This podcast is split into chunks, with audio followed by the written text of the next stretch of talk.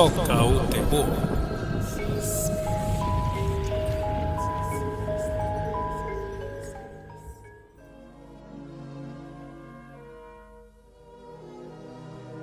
Olá, ouvintes! Estamos começando mais um programa Toca o Terror aqui na Rádio Frei Caneca FM, onde toda semana a gente fala sobre filmes de terror, série, dá dicas para vocês e comenta algumas coisas.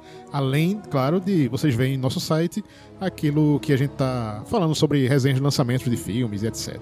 Esse programa aqui vai ser um especial, mas um pouco diferente. A gente vai sair um pouco da linha do horror propriamente dito para falar sobre a obra de um dos maiores diretores de todos os tempos, que é Alfred Hitchcock, o mestre suspense. Tem que subir aquela música. É, para quem não se ligou aí, ele é nada mais nada menos que o diretor de Psicose, O Corpo que Cai, Janela Indiscreta e outros tantos clássicos que a gente vai comentar nesse programa. Só alguns filmezinhos, né? Ele fez um ou outro. É, pouquinha É, sem- coisa. é gente. somente uma filmografia que eu acho que tem em torno de uns 100 filmes. por aí. É, pois é, Hitchcock E começou a vamos falar carreira sobre dele. todos eles aqui. Mentira, mentira, mentira. Se a gente falar um minuto sobre cada filme, estoura o tempo do programa ainda, né? Mas bem, daqui a pouco a gente começa a falar melhor sobre o diretor inglês que estaria completando 120 anos neste ano de 2019. Mas vamos começar aqui nossa rodada de apresentação. Eu sou Germerson de Lima, aqui ao meu lado. J. Bosco. Geraldo de Fraga. E Oswaldo Neto. Hoje aqui no programa Toca o Terror para falar de Alfred Hitchcock.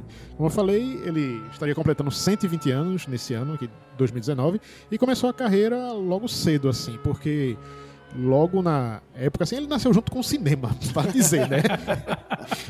e aí ele cresceu junto com essas produções todinhas que foram Vai ver fazendo. que era né? irmão gêmeo, a gente nem sabe. Mas é bem aquilo. É, é, os anos foram se passando, a indústria cinematográfica foi evoluindo e ele começou a trabalhar também em pequenas produções, assim, várias é, área técnica também. né? Detalhar, né? É a indústria cinematográfica britânica. Sim. E ainda na época do cinema mudo. Ou seja, a gente teria ainda que levar em consideração que temos um- uma galera aí que estava trabalhando ainda na raça, tentando aprender um pouco como é fazer cinema. E ele foi aprendendo isso aos poucos, né? E o primeiro filme que ele dirigiu, The Lodger, ou. É, como é? Inquilino. É, isso aí. Que foi, assim, é uma façanha também, também para muita gente daquela época, né? Um cineasta que começou a fazer seu primeiro filme mudo nos, é, nos anos 20, lá em, em Londres. E é justamente um pequeno marco aí na, na história também do, do horror e do suspense, né? Porque ele foi fazendo assim, porque ele já começou estreando dessa forma, com um filme em que supostamente é, um- uma estalagem lá abriga um hóspede lá que Um hóspede chegou misterioso. misterioso que acham que era Jack o Estripador. aí, ou seja, ele já começou com o pé direito dando essa pulga atrás na orelha aí de todo mundo que, eita, como é essa história aí e tal. Porque uma das características de Hitchcock, na verdade, é esse, é esse suspense, claro que a gente fala, mas é sempre dar essa dúvida ao espectador na história. Vai conduzindo os filmes de uma forma assim que você vai sempre ficar na dúvida se o que está acontecendo ali é de verdade, se aquele personagem é realmente culpado, não é, ele é o responsável pela ação ou não, né? Tem muita nuance nessas obras dele. Aí, e foi assim, né? Ele foi fazendo cada vez mais outros filmes, né? Ele foi desenvolvendo aí o, o seu estilo. Quando ele foi para os Estados Unidos, né? Na fase americana dele, onde ele começou a ter mais orçamento, né? Aí isso veio de bandeja, né? Veio de boa, porque inclusive o que o assim, até hoje é isso. O que o público mais quer, assim, quando entra assim, num, num, pra ver um filme assim de cinemão, né? Um filme comercial, é você se distrair, né? Você esquecer o Sim. seu mundo, esquecer Sim. sua vida por aquelas quase duas horas ou isso. E nisso aí você precisa de locação, personagens. Aí, é, filme passado assim, vai, vai dizer, um filme inteiramente passado em Paris, em Londres. É, marav- é um maná, é uma maravilha pra, Também tem isso, né? pra quem pra quem tá assistindo. Inclusive pro público americano, né? Uhum. O pessoal já não vê mais aquela, os Estados Unidos, né? É o pessoal tá vendo que, outras que, de coisas. certo modo, o cinema também ajudou a construir essa, essa visão que as pessoas têm sobre essas cidades, né? Tipo, Paris, é, é, é, hoje em dia você tem uma Sim, visão sim. além da, da Torre, Torre Eiffel, é. Eiffel, do Arco do Triunfo, essas coisas assim, por causa do cinema. Você conhece aquele tipo de arquitetura, tudo mais e tal. E esse é o tipo de filme que, que ajuda a reforçar esse tipo de visão e constru- construção do mundo que a gente não conhece fisicamente, né?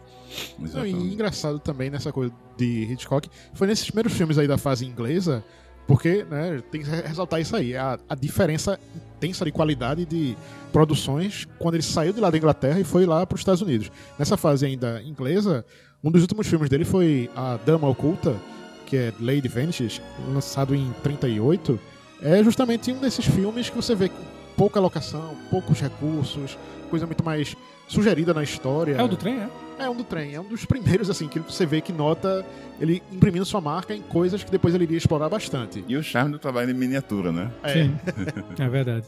que mostra lá, no caso, uma galera que tá numa, numa cidadezinha de um país supostamente imaginário da Europa, mas estava ali no contexto da guerra. 38 ali, ou seja, era guerra, não tinha como pessoa escapar, mesmo que fosse uma Tava bem, subtrama. tava ali. bem na iminência, né? É, perto de começar a, a guerra. a E aí Guerra. é, é uma galera que tava numa cidade nessa, que tava esperando o trem pra voltar, só que houve uma nevasca.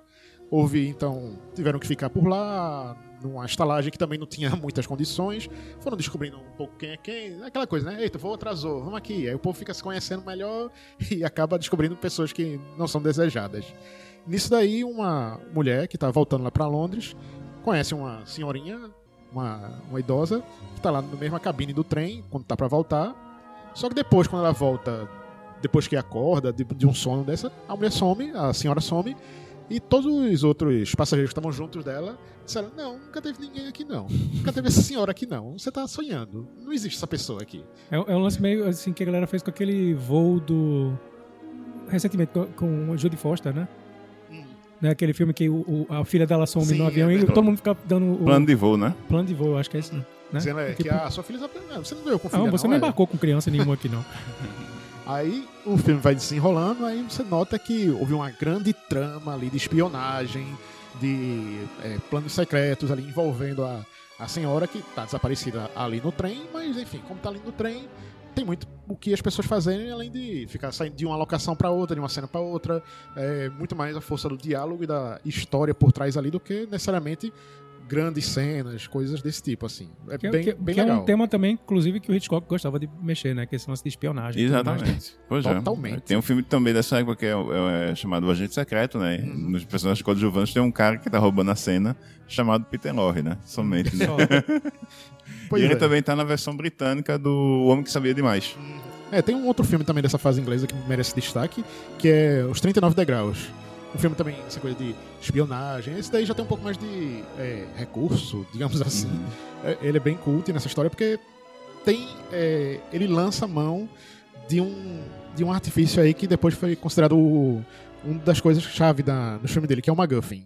Que é uma Uhum. coisa que aparentemente é muito importante, que você vê que, tipo, na trama, eita, isso aí vai fazer realmente uma grande diferença, e que chega no final, a galera, não, isso aí não é nada não. Não serviu pra nada. Isso aí É, não é É só, é só pra desviar sua atenção. Exatamente. MacGuffin. É, é. Esse aí é um termo que o pessoal criou para justamente essa coisa que o Jamerson falou aqui. É um objeto ou alguma coisa de cena que presta atenção, você chama, daqui a pouco as pessoas estão dando uma ênfase para aquilo ali e aquilo ali não vai servir para absolutamente nada. É só realmente para desviar sua atenção do foco principal. Esse é o MacGuffin. É, no caso de 39 degraus, assim, é até meio frustrante é, ver nesse sentido que ele coloca aquilo ali, dá uma ênfase muito grande. Quando termina o filme, você.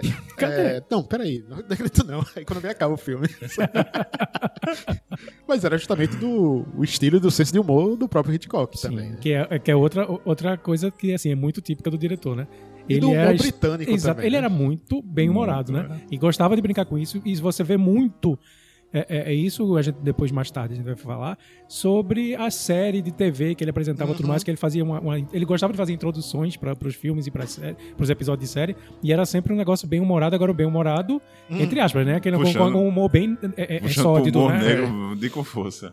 É, fazia o, o- Assim, ele tirava onda e gostava mesmo de fazer essa brincadeira com o espectador. Foi um dos primeiros até a fazer um, um marketing legal, grande para os filmes dele, nos trailers. Nos trailers, antigamente, enfim, é, era muito mais trailer de que fazia propaganda de como se fosse seriado, dos seriados que passavam em cinema. Então, não perca, próxima semana, será que o mocinho vai conseguir escapar? Ah, não vejo, isso aqui. Ele não, chegava e fazia o anti-trailer chegava, mostrava a locação, falava de uma coisa, falava de outro assunto. Aí quando chegava no finalzinho do trailer, mostrava uma cena do filme. Eu sei, hã? Como É. assim? Às vezes ele, ele- eh, matavam ele no, no trailer. Assim, tipo, ele, ele criava uma, uma cenazinha pra o trailer e não ficar é, é, tão chato assim, ou previsível. né? Exato, você não, é, não é aquele trailer que a gente vê hoje em dia com cenas do filme e tudo mais. Não, muito pelo contrário. Às vezes ele tava falando pra câmera e tudo mais e tal. Era um lance assim, tipo, que a galera brincava com. com, com, com É que- mesmo, quebrando a quarta a, a parede. quarta parede. Mas foi a partir dos anos 40 que ele se tornou realmente um, um- um grande cineasta, conhecido justamente porque estava com todo aquele aparato de Hollywood, onde todo mundo chegava junto ali para querer trabalhar com ele, grandes atores e atrizes. E já no começo dessa fase aí em, em Hollywood, ele É, já ele- teve grandes nomes aí, né? É, ele foi puxado pelo David O. Selznick, que foi um grande produtor de Hollywood na época dos anos, dos anos 30 e 40, né? Sim. E foi, e foi daí que ele fez o, o primeiro filme dessa, dessa parceria, que foi o Rebecca. Sim, sim. Aí, no caso, ainda Rebecca foi o único filme de Hitchcock, por sinal, a ganhar Oscar de melhor filme. E, assim, praticamente o único Oscar de verdade que Hitchcock ganhou, porque ele não ganhou Oscar de diretor em sua carreira. Apesar de ter tantos filmes importantes e conhecidos e ter inovado em muitos aspectos, realmente esse foi o único filme que a academia deu realmente uma grande importância a ele. E depois seguiram-se outros filmes Tem como a- Correspondente É um Internacional. filme, o Rebecca eu acho muito interessante a gente falar um pouquinho mais dele, porque, assim, se você bate, se você olhar o filme, o filme é praticamente um horror gótico, velho. É. é, me lembra, me lembra aquele filme do Roger muito. Corman, tá ligado? Exato. Aí depois dele veio o Correspondente Estrangeiro. E, Que é outra história de espionagem, né? É, também, ambientado também na, naquele período lá, né? Segunda Guerra, já não tinha mais como fazer, né? E depois veio A Sombra de uma Dúvida. Uhum. A, a Sombra de uma Dúvida já foi um filme que ele fez é, fora do David O. Selznick, né? No- no- nos próprios créditos, assim, tá falando assim, é, Hitchcock gentilmente emprestado por David O. Selznick. É uma- É uma produção, é uma produção a, ao meu ver, assim, uma produção independente, né? né? Acabou sendo distribuída aí pela, pela Universal. E é um filme que, pra mim, na, na minha, na minha humilde opinião, é um dos grandes filmes de Alfred Hitchcock. Já é, já é o diretor, assim, em grande forma, né? Trazendo uma história de, de, de grande suspense e tensão, né? Que vai, vai, vai, vai construindo.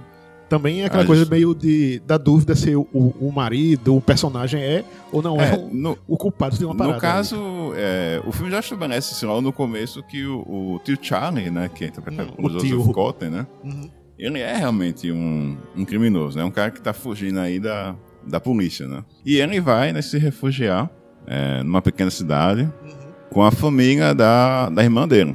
E, e nisso ele fica né, escondendo assim as coisas que, por exemplo, tem, hora que tem um momento que chega um jornal. Ele pega, rasga uma, uma página, se esconde, assim, para que o pessoal não não tome conhecimento né, das, das, das, das coisas que ele anda fazendo, ou então desconfie de alguma coisa. Né? E há também uma carga, assim, realmente algo nunca fica tão explícito, coisa, obviamente, né? Mas tem uma tensão sexual entre, entre o personagem dele e o personagem da, da sobrinha. É bom lembrar também que né, todos esses filmes de Hitchcock que a gente assiste hoje, com esse contexto, esse olhar assim, tem que pensar, sempre tentar é, ver como seria o público daquela época assistindo esses filmes. Porque Mas eu acho que hoje, justamente, se fosse feito, ele, ele também iria para esse caminho da sutileza, né? É, Porque não, não tem por que também não tem ser por que também ser... É, né? exato. é, Inclusive, caso assim, tipo, é- é- o cara mexe com, com violência de um jeito que, que o Psicose, quando, quando foi lançado, foi execrado por alguns críticos, né? Porque tinha porque aparecia sangue, Uhum. saca? Tipo, sangue não. E pior que era sangue, não era nem o sangue escorrendo, era sangue na, na, na- No ralo, no né? ralo. No No ralo. Não Não, teve gente que reclamou porque, o, o- o- porque tem uma descarga.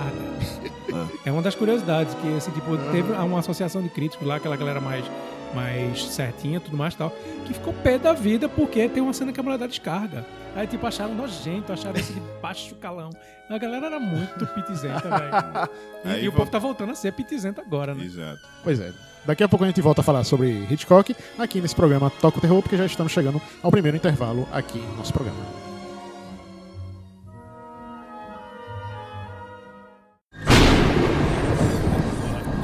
Toca o terror.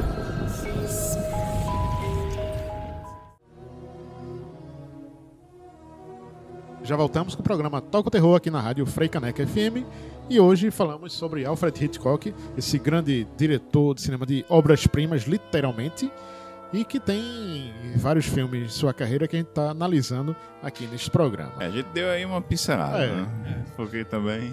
pois é. Teve um outro filme também, antes de a gente chegar em Festim Diabólico, que, no caso, o Oswaldo pode falar melhor, Uhum. que é Spellbound, quando fala o coração. Que tem a Exato. participação de dois grandes astros também Exato. dessa época, que era Ingrid Bergman e Gregory Peck. Exato. A Ingrid Bergman ela já tinha uma, um status assim, muito já, mais elevado, né? E Gregory Peck ele estava no começo de carreira, né? Mas ainda assim ele já conseguia diversos papéis de destaque, né? É, ele tinha feito anteriormente um filme de guerra do Jacques Tourneau, que é Quando a Neve Torna a Cair. E é um filme que ele já começou. O primeiro filme dele ele já começou, com, já começou como protagonista do filme.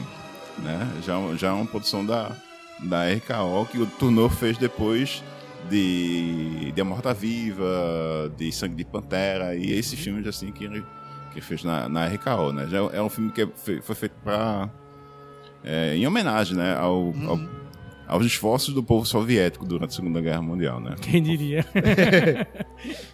E, e a sombra, é, a Sombra- quando fala o coração, né, é um filme bem interessante assim nesse aspecto, assim, por, por ter sido o primeiro grande filme assim de, de Hollywood a, a lidar com a psicanálise, né? E ele, e ele fala sobre ele fala sobre uma doutora, né, interpretada pela Ingrid Bergman, que se vê envolvida é, romanticamente com um, um sujeito que se revela como, se quiser, portador de uma amnésia, né? Ele, ele acaba entrando lá no hospital sob a identidade do novo diretor do, do hospital psiquiátrico. Só que aí, com o passar do tempo, vai se notando que o cara tem algum problema na cabeça. Aí nisso ele foge, ela vai atrás dele lá em Nova York. E nisso eles, eles vão juntos assim para tentar desvendar o mistério e também os traumas, né? Desse, desse personagem. E o filme também ele tem, ele tem um destaque, né? Tem- por ter uma cena central desse filme, Ah. que é uma sequência de sonhos, de sonho, é, que acontece lá perto do final, que foi concebida por Salvador Dali. Da- Dali, né? É, e é uma A cena parte de cenário, essas coisas. Exato. aham. E é uma, muito Você vê que ainda podaram o Dali. Tipo, a- alopra menos Dali. É, é. Dá pra, você vê que o negócio é aloprado, mas dá pra, é é um Dali mais light, vamos assim dizer. Até porque como é que a galera ia conseguir construir esses cenários, fazer esses Conseguiram efeitos? chegar pra, pra ele dizer assim, ó, é dali até acolá.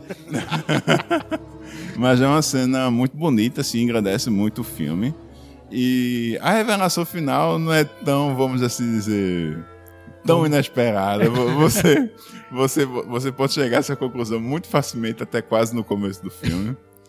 Mas eu acho, eu achei um filme bom. Né? Não, não tá entre os melhores do Hitchcock, né? Ele poderia. É, é, um filme, é um filme que, vamos assim dizer, que demora muito né, a, a chegar às vias de fato. Né? É um filme que poderia ser um pouquinho mais enxuto. Mas vale a pena conferir. É um bom filme. Até esse lance do Dali mesmo já, já vale Pois é. Exato. a curiosidade. O filme que a gente vai falar agora, de 1948, chamado Festim Diabólico, ou simplesmente Rope, Corda.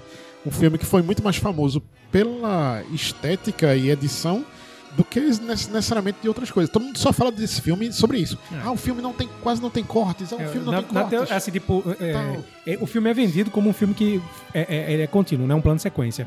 Não é um plano de sequência porque não existia filme suficiente pra você fazer é, tanta filmagem. Assim, tipo, agora realmente o filme ele segue vários planos de sequências.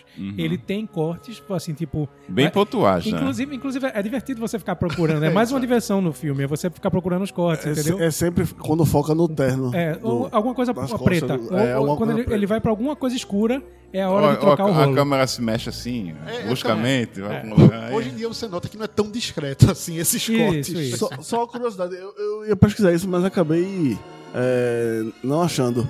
Eu lembro que quando era. No, acho que isso foi no início dos anos 90, velho. Esse filme passou no Super Cine. Hum. E era bem especial, assim, com alguém explicando. E foi justamente é, o Festim Diabólico. E o, t- tinha um, um- algum ator da Globo, que eu não vou me lembrar quem é. Era Zé Miguel viu? Falabella. Você viu? Não é do meu tempo. Mas não. é porque- pode não é ser- do meu tempo, não. de Nessa, Pode nessa, ser. nessa época eu não Vilker, tava mas, é- nascido, mas era alguém não. que explicava justamente isso, ó. São os planos de sequência, mas naquela época o rolo de fita não dava pra fazer, ele tinha que parar aqui e tal. O, o filme tem o, o- o tamo- a- o tamanho físico, né? Então, ou seja, você não tinha rolos de filme pra fazer duas horas de filme direto, não tem como. Assim, inclusive hoje em dia até a- as próprias câmeras hoje em dia até no digital ela tem limitação de tempo, porque a gente precisa de espaço físico dentro do HD. Exato. Então, ou seja, você não tem como pegar e ficar, ah, vou gravar hoje em dia em, em, em RAW, alguma coisa tipo, ah, não vou filmar duas horas direto. Não vai conseguir, você não vai ter HD suficiente pra filmar duas horas, amigo. E a mesma coisa naquela época. Então, ou seja, eles planejavam mais ou menos o plano de sequência, quanto tempo eles conseguiriam fazer com um rolo de filme. Aí, tipo, é justamente nessas cenas que apontava pra um lugar escuro, ou um terno, ou um piano, ou uma porta. É, é- é- É, porque todo Sim. o cenário do, do filme é é quase, um, quase teatral. o assim. filme se passa dentro do Um apartamento. É. É dentro do apartamento onde dois homens, no caso que a gente falou anteriormente, esse casal, mas que você não nota assim, Exato. que é um casal. Eles matam e eles ocultam um corpo. No baú. E aí rola uma festa E onde... o, o mote deles ali, o, o, o festim diabólico, Isso, é fazer aquela festa com o cadáver no baú e ninguém É. perceber. exatamente. A, a- a trama É. do filme é essa, a diversão perversa A diversão deles. perversa de um dos, né? O, o outro é mais relutante, né? Que é o É justamente Grant. isso, ó, é. é o garoto É vai fazer uma conflito aí de- festa com o povo aqui, o povo vai se divertir, vai encher a cara, vai brincar, tudo mais e tal. Vai com um defunto aqui e ninguém vai dar Mas o, o- a vítima era conhecido. Era conhecida do pessoal ou não? Ou Do era alguém casal. aleatório? Não, eu acho que Os era. convidados era- também, É né? porque, é, como é que chama? É, Também, esse filme também tem um lance de uma crítica meio à elite ame- é, americana, né? Nova-iorquina. Que é, ou seja, então o cara fazia parte também, ele era também Sim. incluído Não é nesse. Sim, sim. essa classe artística, crítica de Intelectual. cinema, intelectual e tudo mais, tal, cinéfilos. que estavam ali, entendeu? Ele fazia parte do, do- do- da turma, do métier ali, sim. É, a gente tá falando de um casal que é um casal homossexual que hora nenhuma Sim. se fica, assim, fica explícito, mas assim, tipo, pô, assiste o filme que você vai ver que é um casal. Hora nenhuma eles vão se dirigir um ao outro como meu amor, tudo mais tal. Nenhum tipo de coisa, mas assim, tipo, fica implícito. Você olha e você vai saber que existe um relacionamento entre aqueles dois caras que estão morando no apartamento. É, é o, o, o, é, o lance do, do Norman Bates, ele tem o lance do, do voyeurismo e tudo mais tal. Ou seja, ele gostava de dar essas catucadinhas assim, tipo, mas era tudo muito. Nossa, é, é- é sutil, né? Até porque a gente tá falando realmente de uma época muito mais antiga, né? Claro. Então, onde tudo, por exemplo, é- é- é, ele tava trabalhando, ele trabalhou com, com atores que eram galãs, que eram gays enrustidos, não é verdade? E, e assim, tipo, por quê? Porque a galera antigamente fazia cláusula, tipo, ah, velho, você vai, se você é gay, beleza, agora você tem que guardar isso aí e ninguém pode ficar sabendo. Porque você é um galã, galã de Hollywood. Então, se você é vendido como um cara que conquista mulheres, você não pode assumir que você é gay. Então, ou seja, era a cláusula mesmo que tinha no contrato. Se você assumir ou se descobrirem que você teve, algum- envolvimento com algum escândalo sexual, você vai pra rua.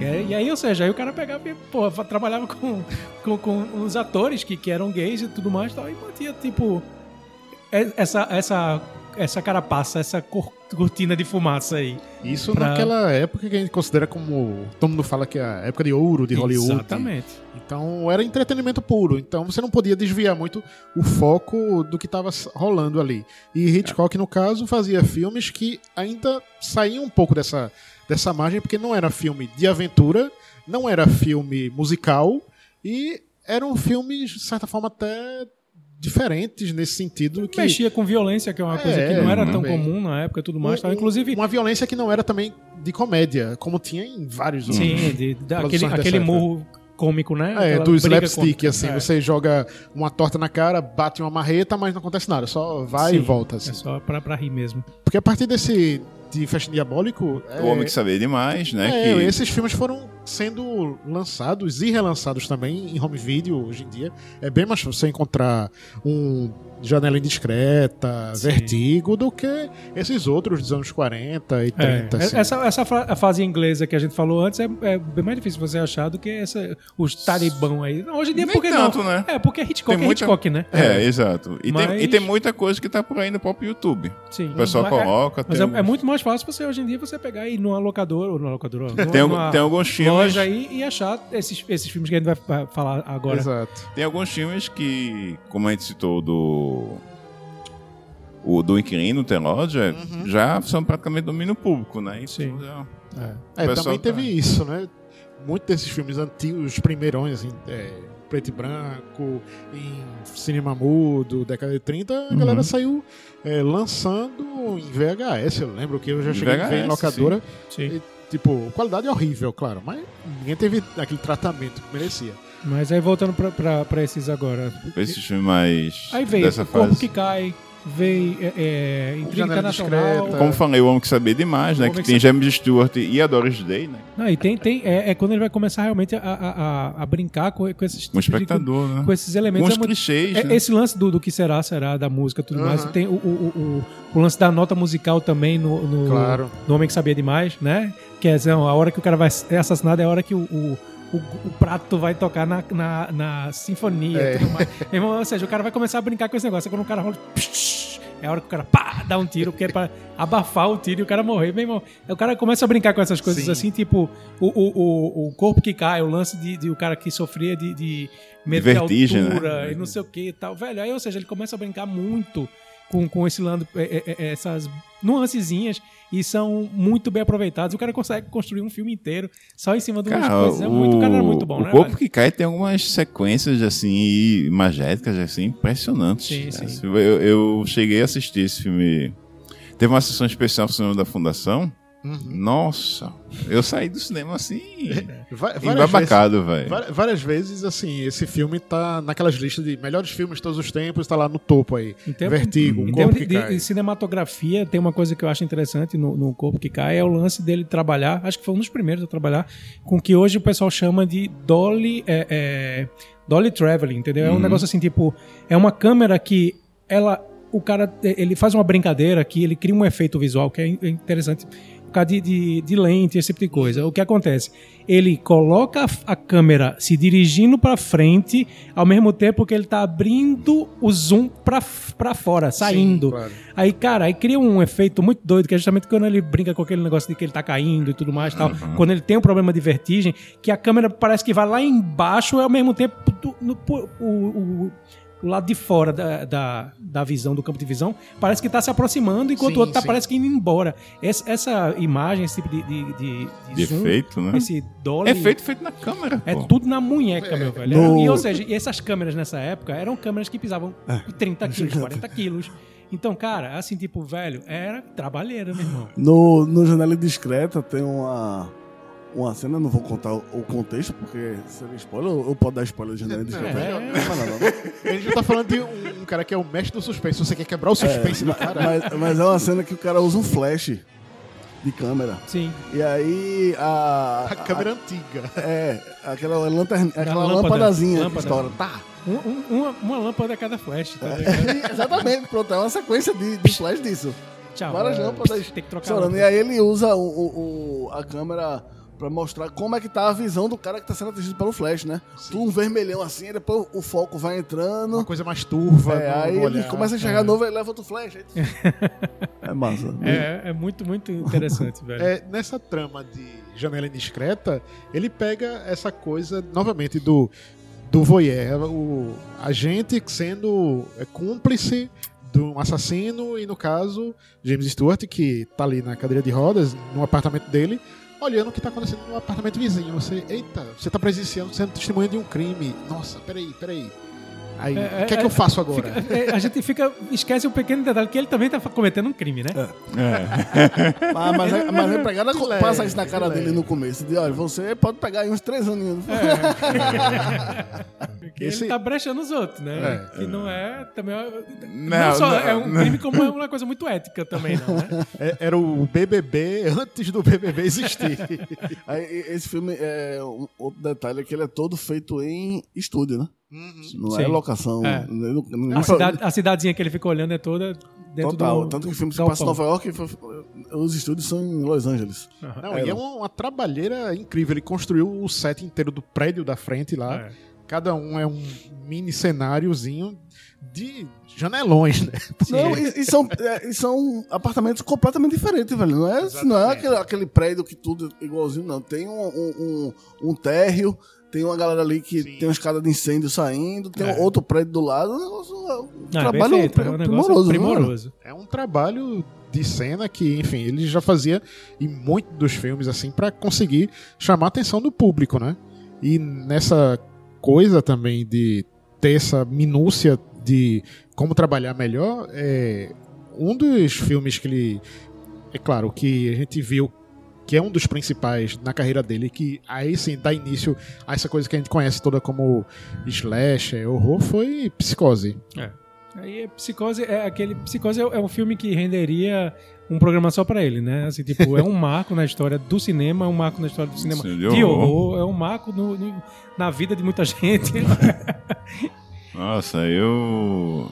Eu assisti esse filme, moleque. A primeira vez que eu assisti foi. Acho que uma vez passou de tarde naquele canal TV a cabo USA, né? Sim. Eu vi aquilo e disse: caralho, velho. Que filme dodói. É. E foi muito bom. Não, É, é um filme desconstruído, né? Assim, tipo, em termo- em termos de, de- de narrativa também, porque é, é- é um filme que hoje em dia não. Hoje em dia a gente tá acostumado a ver é, é, protagonista que morre e tudo mais, tá? mas assim, tipo, o filme ele, ele dá um giro de, de um 20 minutos pra frente, só que assim, tipo, porque você vai, você tá seguindo uma, uma mulher. Você tá seguindo uma trama simples, assim. É, roubo, é, Uma, roubo, uma, é. uma roubou mulher que roubou dinheiro lá da, da empresa dela, de, de- que era funcionária da empresa de seguros, né? E você vai ser, aí pronto, você vê uma trama tipicamente Hitchcockiana, né? Ah, um Uhum. roubo, alguma coisa, tudo mais, tá onde vai ter provavelmente um investigador, vai atrás, vai. Aí, ou seja, tá beleza. Só que aí o que acontece é que, puf, essa mulher morre, ela é assassinada. Ela só esperando no hotel e Com, assassinada. a, com a, a cena icônica do, do chuveiro, tudo mais, tal. Aí pronto, aí a partir daí ele falou assim, ué, pô, e agora? Vai pra onde o filme? Aí é quando começa de verdade o filme, que a gente conhecer e entrar num- na cabeça É. do maluco do Norman Bates. todo o, o esquema de divulgação, marketing todinho que Hitchcock fez pra esse filme, no trailer ele mostrava os cenários. Ó, isso aqui é a casa, tem uma pessoa morando aqui, quem É. será? Aí mostrava, isso aqui é o hotel, vamos ver aqui o hotel, como é. Aí vamos aqui ao chuveiro. Aí quando ele chega finalmente no chuveiro, É. você vê uma cena do filme, mas que também é uma pegadinha. Porque quem aparece na cena do trailer não é a atriz principal do filme, mas é outra atriz do que tá lá depois como coadjuvante. Ele, É. ele faz essas brincadeirinhas pra você ficar o tempo todo A, a curioso. a divulgação Então, do que filme é, isso? Que muito, que é muito legal. É muito, você tem muita coisa no YouTube, se procurar direitinho. E pra- ele, e ele já dava de chamada na época de pedir, né? Por favor, não conte, não. Não fique espalhando aí. Hitchcock fez esse filme, né? Filme com baixíssimo orçamento, comparado aos que ele fazia. E é um filme. E também preto e branco, né? Preto e branco, Ele que fez, na que época que já na tinha- época já. É, já tava caindo em decadência, né? Isso. Mas aí foi isso, vou fazer esse filme barato, sem nenhum grande astro, É. né? Baixo orçamento. Mas eu vou. Eu, Foi, eu foi vou, um- eu, vou, eu vou passar a perna nesse Castro, que tá fazendo esse filme aí. Foi um projeto, assim, tipo, Ousado. ousado, ousado. É, Tanto que pro, pros estúdios fazerem, teve que convencer. Foi, foi difícil, inclusive. Uhum. Porque assim, tipo, velho, você é Hitchcock, velho. Você não pode fazer. Mas esse tipo de coisa não, saca? Tipo, A galera queria mais coisas tipo O Homem que Sabia Demais. é, não fique trelando, não. Você não tem mais Não idade pra isso. não, fique, não fique fazendo essas coisas sem classe, não. Pois é. Não é. Aí o cara pega e bota o cara dando descarga, a mulher dando descarga. Não é, essa É coisa que se passa. Bom. o, filme, o filme também é baseado no livro do Joseph Ste- Stefano, né? Roteiro do Robert Bloch. Bom, vamos agora para mais um intervalo aqui no programa Toco Terror e daqui a pouco voltamos a falar mais sobre a obra de Alfred Hitchcock. Toca o terror.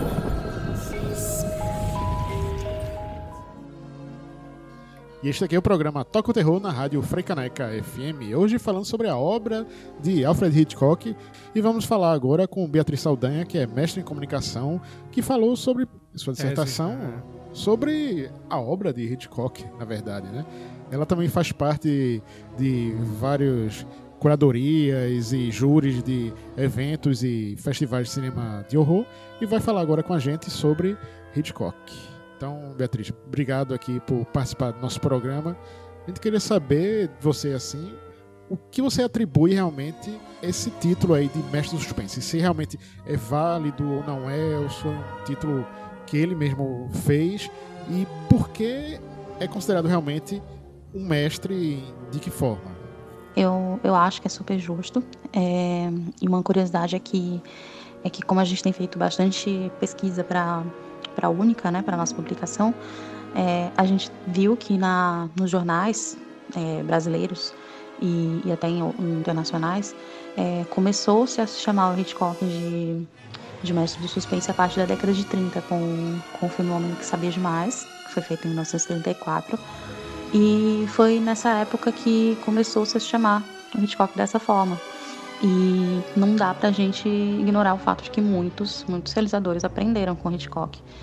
E outra Outro detalhe curioso que a gente percebe lendo os jornais antigos é que por muito tempo quem fazia filme de suspense era visto como um copiador do Hitchcock, ainda que o filme não, não fosse exatamente parecido com o que o Hitchcock fazia, mas, mas tipo, sendo um filme de suspense, é como se aquele diretor estivesse invadindo ali um terreno que era que tinha dono, né, vamos dizer assim. E até hoje muitas vezes a gente vê o, o Hitchcock servindo como um termômetro de comparação é, para filmes de suspense, né? Mas outro detalhe que, que é interessante também, um elemento que ele desenvolveu para intensificar essa sensação do suspense, são os relógios de suspense. Não sei se vocês já ouviram falar nisso, que, que no caso é, do Marido Era Ocupado, que é mais conhecido por, por sabotagem, todo mundo ri desse nome. É, não é bem um spoiler, porque na verdade a gente tem essa revelação bem no começo do filme, então, mas parece, né? Tipo um título spoiler. Mas é um filme de 1936 e, e a marcação, né, a intensificação do, do suspense, ela se faz literalmente por meio de relógios, porque você sabe que, que a bomba que, que a criança está carregando vai explodir às 11h45. É tanto que o título do filme em Portugal acho que é às 11h45. E então você tem aquela noção, né, de que de que às 11h45 vai acontecer alguma tragédia ali, a bomba vai explodir e, e essa marcação vai sendo feita, né, mostrando relógios de rua, assim. E, mas tem outra coisa que ele fez nesse sentido, né? Que, que ele é, conseguiu o mesmo efeito de, de uma maneira diferente. Eu não sei se vocês, vocês assistiram episódios da série Alfred Hitchcock Presents.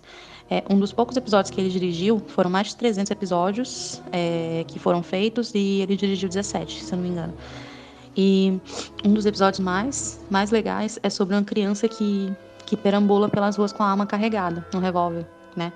E, assim, e a marcação do suspense nesse, nesse caso vai sendo feita a cada bala que a criança insere no, no revólver. É, dá para falar sobre isso por dias, né? não, não só por horas. Enfim, fiz para falar algumas colaborações que ele deu pro suspense, né? E aí, Beatriz, eu quero que você agora, é, já que no programa também fala muito das nossas primeiras experiências, né, com os filmes, gostado quando assistiu na TV, VHS, etc. Qual foi a sua primeira experiência com Hitchcock e qual foi também a mais, a mais marcante?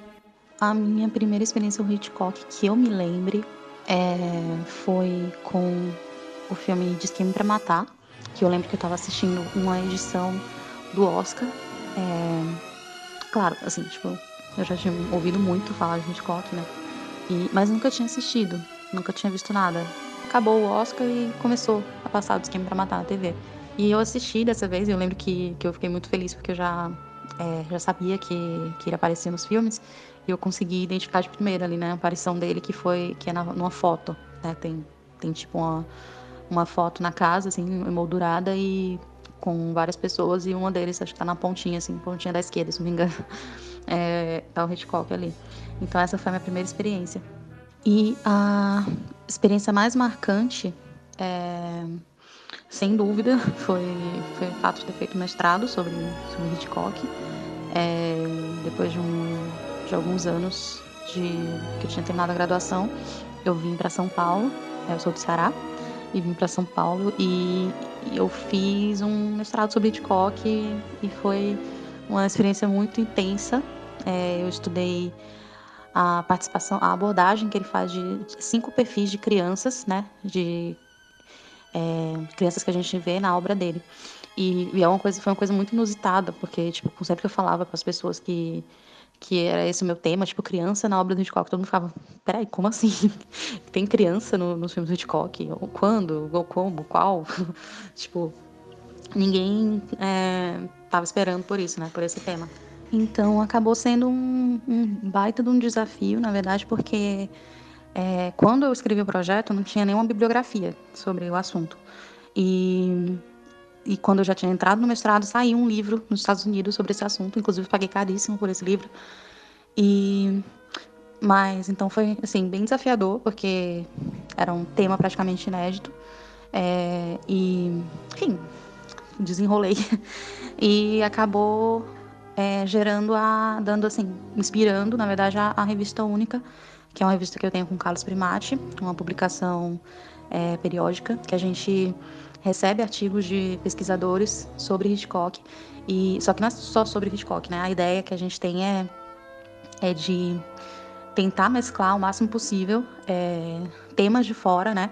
É, tipo, podem ser abordagens, por exemplo, de ah, arquitetura em Hitchcock, o figurino, é, ou então, tipo, a relação do cinema de um certo diretor com, com Hitchcock, as influências, né? Ou as, é, a relação é, de competição que esses diretores tinham. Por exemplo, tem um artigo sobre William Castle e o Hitchcock, né? Como que era essa como se dava né essa relação que era, meio de competição e, e, enfim na, naquela época nos anos 60 e enfim ter diversas abordagens que são que têm um, um tema em comum Hitchcock né e a gente está sempre recebendo propostas né a gente abre as convocatórias e, e recebe propostas e a gente enfim pretende continuar com esse projeto aí por um bom tempo e certamente é uma das minhas experiências mais marcantes como diretor a gente já falou bastante sobre Hitchcock, você principalmente. E agora eu queria falar que você falasse um pouquinho também sobre o seu projeto, o, o Les Diaboliques, né, que é uma revista digital e, e que envolve que você como é, é, crítica de cinema e tudo mais, tal, é, é, essa visão feminina também do, do cinema de gênero e tudo mais, tal. Eu queria que você falasse também um pouco mais sobre seu projeto e divulgasse também, né? Porque afinal de contas a gente também é é divulgação pro, pro pessoal e o pessoal conhecer também. É, no começo eu não tinha essa ideia, né? eu apresentava a revista com essa, essa característica de ter uma abordagem feminina do terror. Mas isso eu acho que porque eu tinha uma ideia de ter uma equipe de mulheres escrevendo pro site. E isso não aconteceu, eu fiquei é, tocando a revista sozinha. E, e, eu acho que assim, é claro né, que tem uma visão feminina do terror, já que eu sou mulher, né? Mas eu não vejo isso como uma, uma questão determinante. É, eu, eu acho assim que eu sou uma, uma fã de terror como qualquer um, como vocês são. E só que eu acho que eventualmente, né, vão acabar surgindo nos meus textos questões relativas é, à questão feminina ou ao, ao, ao próprio feminismo, porque eu acho que é natural para mim, né, como pessoa. É uma coisa que, enfim, que surge naturalmente. E, assim como vão surgir naturalmente questões políticas e etc.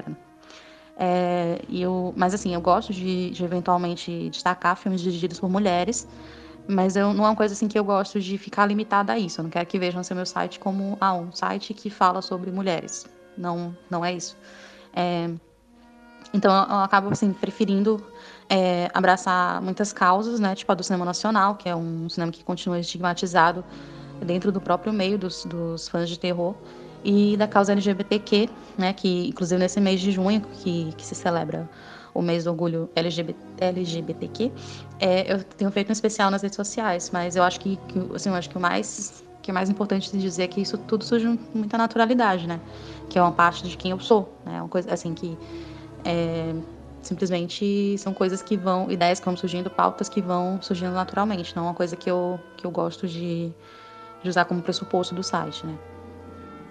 E agora, para encerrar, né, já que a gente está falando de Hitchcock, já está chegando no bloco final aqui, queria que você dissesse um dos seus filmes favoritos para ser essa indicação aqui para o nosso público. Que filme de Hitchcock, entre tantos, você recomenda aqui para que o pessoal possa assistir?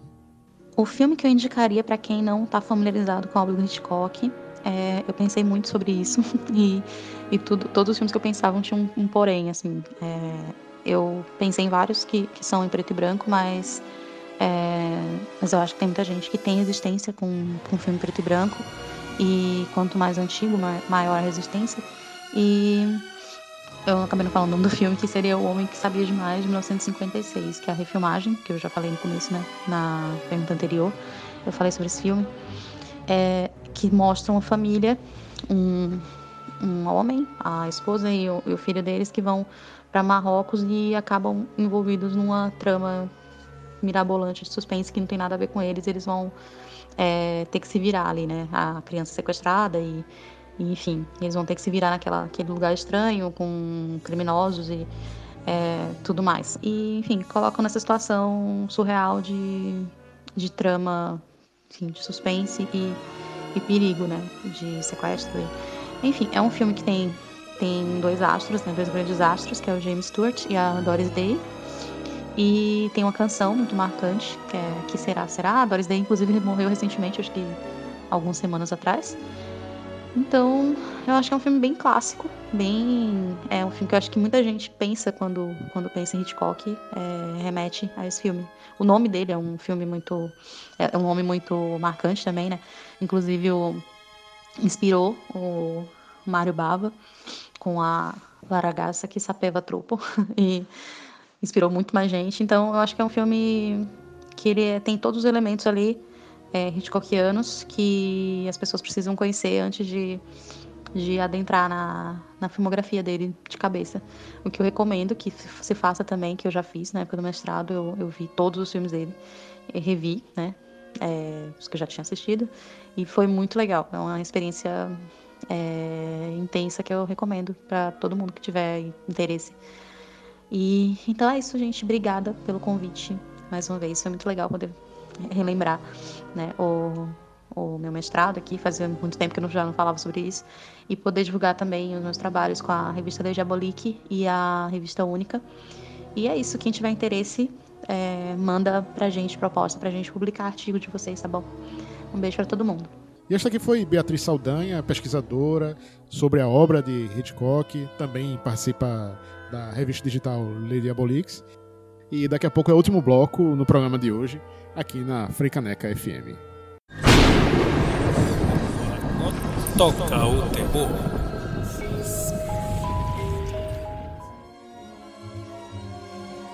Já voltamos com o programa Toca o Terror aqui na rádio Freicaneca FM e vamos retomar agora nosso último bloco aqui para terminar de falar sobre Hitchcock, sua obra tem tantos filmes que a gente falou no começo da carreira, e no final da carreira de Hitchcock ele começou a pegar já mais pesado, né? Essa coisa que a gente tá falando, ah, vamos deixar um pouquinho de lado o horror nesse programa para falar mais de suspense, mas foi justamente a partir dos anos 60 que ele começou a botar aí o pé no acelerador com Psicose, que a gente falou no bloco anterior, e Os Pássaros, que é de 1963, que é um filme realmente aterrorizante. Sim.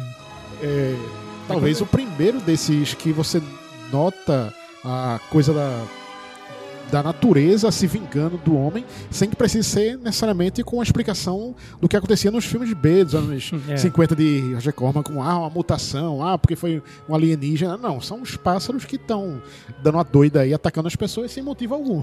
É, os personagens, eles ficam teorizando sobre isso, né? Tem uma. no- na, na ilha lá onde se passa a ação do filme, tem uma, uma observadora de pássaros. Né? Aquela galera que foi observar. Ela tem algum. Na verdade, ela, ela, ela refuta, né, a galera? Galera, ó, os pássaros estão atacando aí. Ela, não, é impossível isso, porque os pássaros, não sei o que, não sei o que e tal. São muito bonzinhos. É, e nunca fica claro o que, é que tá acontecendo, mas assim, os pássaros começam a atacar a galera. E o que eu acho legal desse filme é que ele não apela assim, não coloca águia, urubu, não coloca pássaros que Uhum. são agressivos Sim. por natureza. É gaivota, Gaivota. é pelicano, pássaros que são bonitinhos, fofinhos e que estão lá Tocando- fofinho tocando- não é um tocando peixe, terror. Né? Se tu fosse um peixe, tu não chamava uma pelicano fofinho. cegando a galera, destruindo posto de gasolina, tudo. É, é, que é bem aquilo. São os pássaros que estão provocando o caos na cidade da maneira mais absurda possível. Desde entrar pela chaminé de uma casa, você olhar, tipo, nossa, como assim? Que é uma cena absurda e ao mesmo tempo aterrorizante. Tão aterrorizante quanto a, a própria filmagem dele em si. Tem. é, no Blu-ray de Os Pássaros, foi lançado já há um pouquinho de tempo, tem lá falando do making off, tem lá falando da produção, entrevistas com o elenco, todo mundo falando também da loucura que era fazer esse filme aí. Uma vez que você não tem como domar direito os pássaros. Tem que chegar e dizer, ó, você vai atacar ali todo mundo em bando, tá? Não, não é. É, passando não é uma coisa muito amestrável, né? E também é, apelava para recurso digital, é, pássaros empalhados para ficar na- nas costas da pessoa pra, amarrado com arame para dizer que estavam atacando, né? Então é doideira, mas ele conseguiu fazer e é um dos melhores filmes E dele é muito também. bem feito. Pra você considerar a época, lógico, você tem que considerar a época. É Uhum. muito bem feito. E também, logo um pouco tempo depois, Hitchcock volta a filmar em Londres e faz um, um filme chamado Frenesi, em 1972. Um filme aí que é realmente um, um thriller bem marcante, com assassinatos, sangue e até nudez feminina, parcial. É, é um, Coisa é um- que eh, na Não. filmografia dele não tinha. Exatamente. Eu acho que ele volta a, a, a, a enfiar o pé no, no bucho e mão na cara, igual ele fez com, Com Psicose. psicose. Uhum. E assim, tipo, faz um filme bem mais grotesco do que o tradicional. E assim, eu acho esse filme assim, tipo, ele realmente ele foge, ele é muito mais cru do que o- o- os outros filmes dele. Exato. E assim, tipo, ele é, Ele certo realmente- modo, é ele tá- assustador. Ele tá muito assim na linha do que o próprio cinema britânico da época tava fazendo, né? Sim, Com- sim. Já pós-Hammer e tudo mais, já Hammer já assim no já perto do, do seu final, né, da sua grande fase de ouro, né? A Hammer também começava a dar uma japelada na violência. Uhum. Então, E esse filme, justamente pela, pela ambientação lá em Londres e o estilo todo, lembra muito essa coisa da Hammer, lembra muito também a coisa da, da própria contracultura da época também, ele querendo, ó, quero me enturmar aqui, o que, que ela tá fazendo aí? Ah, quer, quer ver sangue? Ah, quer ver é, mais mulheres? Quer ver o que é que tá rolando aí? Vou, vou fazer isso também. E mostrou que sabe fazer também. É, e o filme já abre com, com, com a, uma cena de um corpo que é encontrado num rio, né? O, Uhum. E, e- e, tipo, velho, é uma coisa que, tipo, não era muito típico de, de, de- de Hitchcock e tudo mais, só queria mostrar o Mostrar o cara os defuntos, né? E, era- e esse defunto, eu me lembro que eu, achei esse filme era guri. Acho num corujão desse da vida do. Que disse, ah, pô, eu já me amarrava em filme de terror, esse tipo de coisa. Ah, vai passar filme de Hitchcock de madrugada, eu vou ficar acordado pra assistir. Beleza, fiquei acordado tudo mais. Meu irmão, eu gelei, pô, quando mostra o danado do defunto lá com a língua pra fora, bicho, é muito sinistro. É que no caso o. E outra que- coisa, é um filme que você já sabe quem é o assassino logo de largada, É, né? exatamente. É, você já. já Ele vai muda, muda o, o, o, o- jeito de contar, né? Não tem plot é. twist, você não vai descobrir quem é o assassino no final. Você já sabe, você acompanha duas histórias paralelas, né? A do assassino e a da do outro personagem principal, É, exatamente. que no caso a história versa em torno de o assassino da gravata. um- uma série de mortes que estão acontecendo. O estrangulamento, né? É, Por que as isso. mulheres são as vítimas e são mortas enforcadas com uma gravata. É. E você sabe, você vê o assassino em, em ação, você sabe quem é, mas fica agora na tensão de saber como vão descobrir quem é pra capturar e, ou não, né? O que acontece com ele no desfecho do filme. E, e tem uma cena maravilhosa que, tipo, novamente o Hitchcock fazendo o espectador de cúmplice, né? Eu duvido você não torcer um assassino na cena do saco de batata. É foda, é, uma é. cena incrível. E, e- e você vê. Você vê que esse. É muito. É, é bem aquilo ali. Muito dos filmes hoje em dia que a gente vê de ah, perseguição, suspense, que acontece. Tudo isso vem dessa escolinha de Você Hitchcock fica, aí. você fica lá tenso e, meu irmão, é, cara, é bom que o assassino se foda nessa, mas não, você tá. Mas bem. A gente tá chegando aqui ao, ao final do programa, né? E. É, Hitchcock fez, depois desse, mais um outro filme, né? Chamado Family Plot, né? Contra uma macabra, né? Que é um filme já. De despedida De mesmo. despedida, né? É um filme. É uma comédia, né? Um, um suspense com comédia. É, foi um filme que ele fez em 76 e quatro anos depois ele faleceu. Então, até bem pouco tempo assim, ele conseguiu fazer muita coisa e é aquilo que a gente falou no começo, assim, ele não recebeu Oscar por diretor, recebeu só por Rebeca. E um honorário também, né? É, mas aí Oscar honorário é aquela coisa, todo mundo vê de, eita, rapaz, é, passou todo esse tempo a gente não deu Oscar pra fulano, vamos, vamos dar um jeitinho aí, né? Prêmio de consolação, né? É. Aí dá aí pra ele. Aí até a rainha da Inglaterra também deu uma condecoração pra ele nos últimos anos de vida. então, como dica também, pra falar sobre Hitchcock, a nossa maior dica também é assistam os filmes dele, mas evitem todos os remakes que fizeram. É, fujam, Remakes, continuações também. fujam. É, Remake, porque- remake de Hitchcock só feito por ele mesmo. Porque no caso, teve um remake de Psicose feito nos anos 90 por Gus Van Sant, Parou, que não parou, vale a pena. parou. Não, falo, não vamos começar não, senão eu vou ficar com raiva. Teve também um Crime Perfeito, que é remake de Diz quem para matar, né? Que também teve outro remake nos anos 80 pra televisão. Né? Os filmes, da, os filmes de televisão fizeram É. vários remakes, né? Tem até um remake de A Sombra de uma Dúvida também, no começo dos Ah. anos 90. Pois é. Então, E os Pássaros 2. É, Que remake. Ou que remake, não. Que continuação maravilhosa. pois é. Então, nesse sentido, procurem onde puderem, seja em lojas de DVD, seja É, a, em serviços de streaming, ou até no YouTube mesmo, que tem alguns filmes a Classic. Line, que é uma parceira Toco Terror, tudo mais, tem algumas resenhas de, de filmes dele. Tem vários filmes lançados de Hitchcock. Inclusive agora em junho eles vão lançar o Agonia de Amor, que é o, o outro filme que, que Hitchcock fez com, com Gregory Peck. Ah, legal. Então, gente, para mais informações também sobre a gente e nossas resenhas, entre lá em tocoterror.com. Obrigado todo mundo, eu sou Jamerson de Lima J. Bosco. Geraldo de Fraga. E Oswaldo Neto. e nos encontramos semana que vem aqui na Africaneca FM.